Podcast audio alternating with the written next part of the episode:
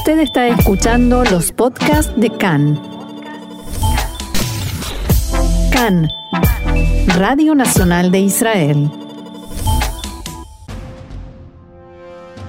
Elecciones 2021. En nuestro idioma, aquí, en CAN en español, Radio Nacional de Israel.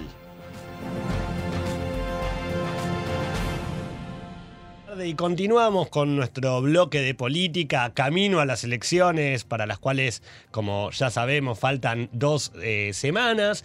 Y vamos a conversar, eh, así como lo estamos haciendo con representantes de todos los partidos, de todas las posiciones políticas aquí en Israel.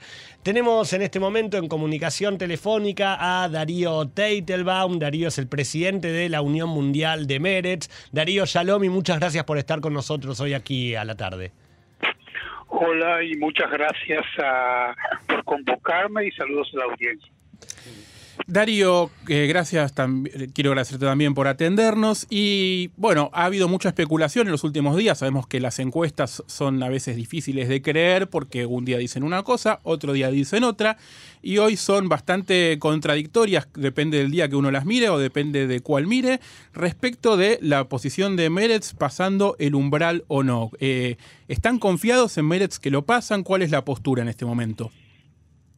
Mira, yo creo que Meretz está luchando, pero no solamente para eh, pasar el umbral electoral, sino también un poco por el carácter de esta eh, sociedad que se acostumbró a calamidades políticas, a políticos que saltan de un partido, van a otro y terminan en un tercero, a, gente que, eh, que directamente robó votos de sus votantes, de cierta manera eh, es un poquito eh, em, víctima de su propia eh, integridad política. No obstante, yo creo que eh, esta campaña de las dos últimas semanas va a llevar a Meretz no solamente a cruzar el umbral electoral, sino creo que mucho más aún. Bien, y quiero preguntarte porque, por supuesto, Meretz está, eh, sobre todo en las últimas semanas, estuvo mucho en las tapas de los diarios, en, el primer, en los primeros lugares, por distintos temas.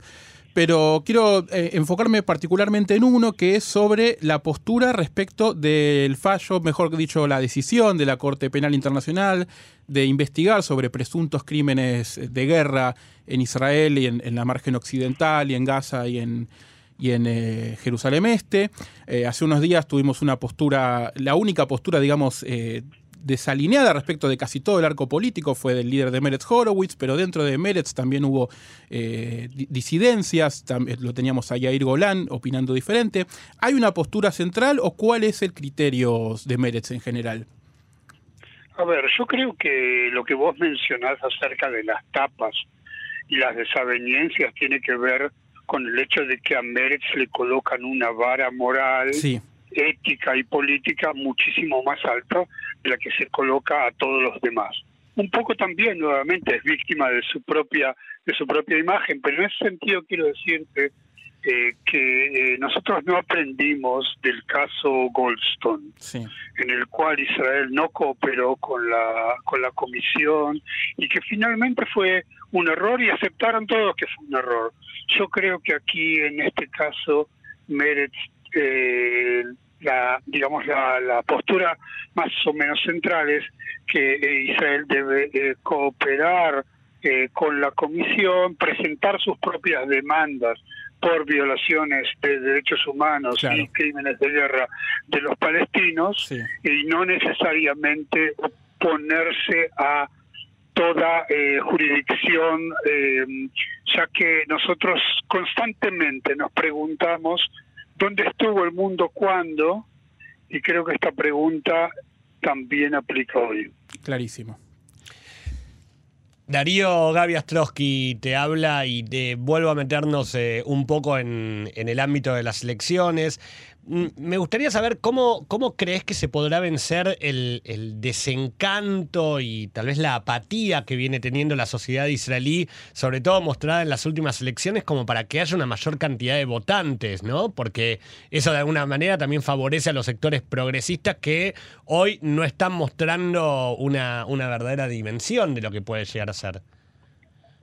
Bueno, primero que nada, a corto plazo es eh, llegar con eh, respuestas a las inquietudes que tiene la gente, cada uno con su tinte, evidentemente, desde su posición de social eh, democracia, eh, pero te quiero decir que a largo plazo estamos ante el desafío de la decolonización de lo Netanyahu en la sociedad israelí, que en realidad bajó el precio de toda acción noble, moral, importante, significativa eh, para el otro y en ese caso la política deja de ser eh, importante eh, cuando ves, digamos, eh, parte del espectro político israelí, te preguntas, bueno, la verdad sí, vale la pena que vaya caminando las cuatro cuadras a la escuela para dar mi voto. No obstante, yo quiero decir que aquí eh, eh, hay un, tenemos, estamos ante un, dos paradigmas políticos enfrentados. por un lado, una derechización de la sociedad israelí, una concentración de votos en la sociedad israelí de, hacia la derecha y por el otro eh, estamos en una concentración de votos contra Netanyahu. Todo esto no tiene eh, una buena salida eh, gubernamental que nos saque también de la crisis en la cual futuramente estaremos sumergidos. Y por otro lado, ¿cuál, cuál es la posición, eh, siguiendo con, con, el diferente, con, la amplitud de sumario de, de, temarios, cuál es la posición de Meretz hoy frente a lo que en su momento fueron los acuerdos de Oslo? Mira, los acuerdos de Oslo son un fuerte de, un fuerte de referente de, de lo que podría haber sido, eh, no fue, y son una gran eh, eh, lección para futuro. Yo creo que parte de la lección ya se aprendió por medio de la generación de los tratados de Ginebra, que hoy en día son considerados más o menos la única solución para la situación actual en el Medio Oriente. Pero te diría que aún el principal logro perdura y es la salida de la oficialidad palestina del camino del terrorismo e inclusive la coordinación de seguridad con Israel, sin la cual eh, la verdad que la situación estaría mucho más grave. Es decir, la generación de esa voluntad de, paz, eh, yo creo que en este momento hay mucho descrédito eh, debido a los resultados, pero aún si lo revisamos ante las alternativas, sabemos que finalmente es el único camino seguir hablando con la Autoridad Nacional Palestina, no dar fuerza al Hamas en este diálogo y tratar de, traer la opinión pública eh, y el dinero público internacional para eh, finalmente eh, llevar, llegar a un acuerdo que no se va a llamar Oslo, se va a llamar lo que se llame, que no va a ser Oslo, que va a ser diferente, pero que de todas maneras va dar eh, em, eh, respuesta a la mayoría de las expectativas eh, de la gente. Darío, te llevo nuevamente hacia el tema electoral porque, como hablábamos antes, si Meretz no cruza el umbral, esto sería un gran triunfo para Netanyahu por una cuestión matemática, pero si Meretz efectivamente cruza el umbral, de acuerdo a cómo está más o menos el panorama ahora, se le haría muy difícil a Netanyahu formar gobierno porque su bloque eh, no llegaría probablemente a los 61 escaños. Pero, ¿cuál sería entonces, y tal vez habría una posibilidad de que se forme un gobierno, que sería el gobierno anti-Netanyahu? ¿Cuál es la postura de Meretz de con quién sí estoy dispuesto a formar un gobierno y con quién no? Eh, bueno, yo creo que eh, ese jueguito de con este me siento, con el otro no, acá son son eh, eh, eh, es el juego de las sillas musicales. Y el que no logra sentarse queda fuera del juego. Yo creo que esto no viabiliza toda clase de coalición posible.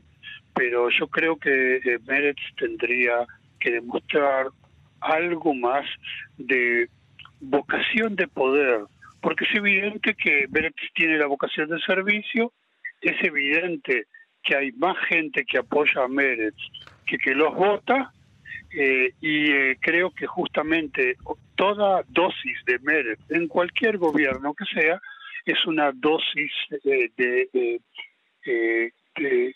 primero que nada honestidad, segundo sinceridad política y tercero buenas ideas para la gente. Darío, antes de, despedirnos, queremos, bueno, de alguna manera brindarte el micrófono para, para cualquier mensaje que quisieras eh, enviarle a, los votantes, no solamente de Meretz, sino a, la audiencia en general, ¿verdad? Sí, por supuesto. La verdad que eh, yo creo que la mayoría de nosotros, la mayoría del tiempo y la mayoría de las veces eh, estamos de acuerdo con las posturas de Meretz y creo que este es un gran motivo para eh, desdeñar las estrellitas brillantes, eh, fulgurantes, que aparecen en los cielos políticos y luego eh, desaparecen, y pensar en cuál fue el partido que nos representa la mayor parte del tiempo, la mayor parte de las veces y en la mayor parte de las posturas nuestras y ir con ese eh, voto de corazón porque es un voto que le hace bien a la sociedad israelí. Yo no eh, puedo eh, pensar en una sociedad israelí sin un Meretz siguiendo su camino de justicia social, de paz, de defensa de los derechos humanos y de la lucha por la finalización de la ocupación. Darío Teitelbaum, presidente de la Unión Mundial Meretz aquí en Israel, eh, te agradecemos mucho estos minutos con nosotros en la tarde de Can Español y seguramente estaremos nuevamente en comunicación contigo eh, después de las elecciones eh, para analizar de alguna manera los resultados.